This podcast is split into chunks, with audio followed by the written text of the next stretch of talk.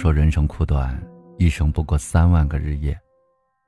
都说余生太快，一个人还没年轻就老了。在这有限的时间里，我们却经常觉得不快乐。但是当你学会了释怀，整个世界都会对你温柔以待。很多人的一生都在无休止的比较中度过。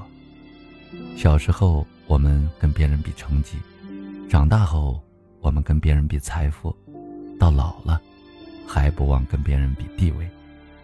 我们唯恐落于人后，我们生怕被人耻笑，所以我们习惯性的去跟别人比较，来证明自己活得没那么差。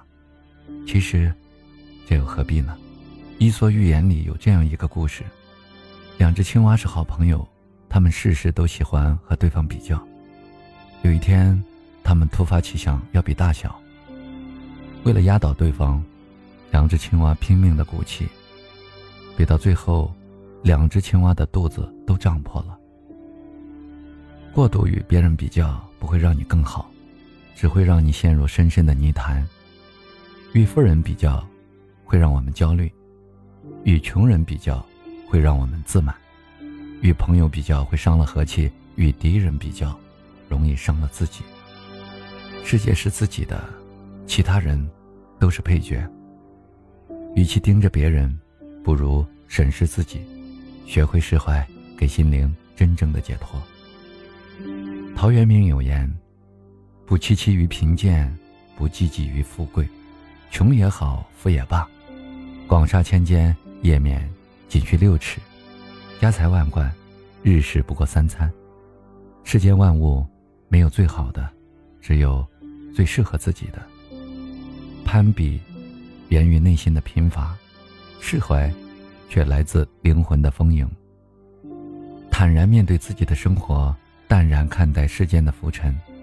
当你学会了释怀，才能在滚滚红尘之中，开辟出自己的一方净土。世上本无事，庸人自扰之。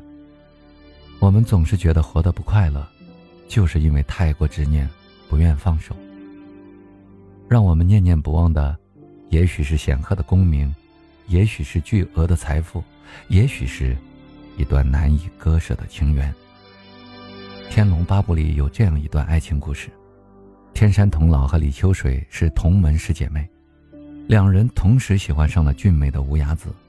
为了争夺无崖子的爱情，他们反目成仇，相互厮杀。从青葱的少女到白发老欧，他们沉溺于对爱情的执着，苦苦斗了几十年，直到最后，他们才知道，无崖子爱的人，并不是他们俩，而是小师妹。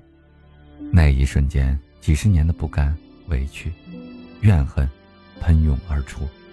他们终于意识到，自己实在太傻了。为了一个不爱自己的男人，为了一段不属于自己的爱情，他们葬送了大好的花样年华，毁掉了原本一片光明的人生。两人相拥大笑，尽释前嫌，在生命的最后一刻学会了释怀。但这样的释怀，来得太晚太晚了。红颜弹指老，刹那芳华。我们活着的每一天，都是余下的生命中。最年轻的一天，没有什么比珍惜当下更重要了。有的东西注定不属于你，有的人注定要远离。与其把时间浪费在纠结和痛苦上，不如学会释怀，潇洒放手，你的眼前才会豁然开朗。一念放下，万般自在。释怀，不仅是放过别人，更是放过自己。有人说，鱼的记忆只有七秒，七秒之后，他会忘掉所有烦恼，看到一个全新的世界。有时觉得这样也好，记住太多东西，计较太多事情，反而不会快乐。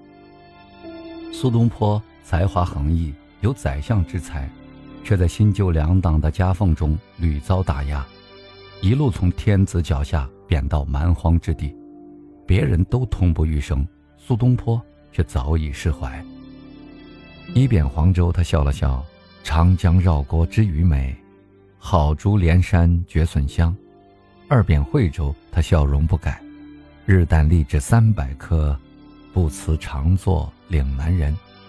三贬儋州，他愈发气定神闲。他年谁作余地志？海南万里，真吾乡。亲友听说了，跟着他一起快乐；政敌听说了，气得咬牙切齿。林语堂说：“苏东坡的一生是人生的盛宴，在中国历史上，没有人比他更善于发掘生活的快乐。东坡的快乐，不是因为他的才华，而是因为他懂得释怀。”过去的功名富贵，不过是一场旧梦；如今的闲云野鹤、淡饭粗茶，也未尝不是一种幸福。且行且珍惜。每一个懂得释怀的人，都是有福之人。水满则溢，月盈则亏。人生没有十全十美的事儿，什么都不肯放弃，最后可能一无所有。只有挥别错的，才能和对的相逢。那些活得幸福的人，不是忘记了，而是放下了；不是认怂了，而是看开了；不是糊涂了，而是懂得了。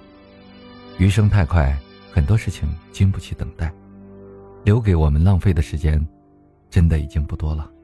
在余生的岁月里，不再比较，不再纠缠，不再怀念，和往事说一声再见，相信一切都是最好的安排。当你学会了释怀，未来的每一天都会更加轻松，更加多彩。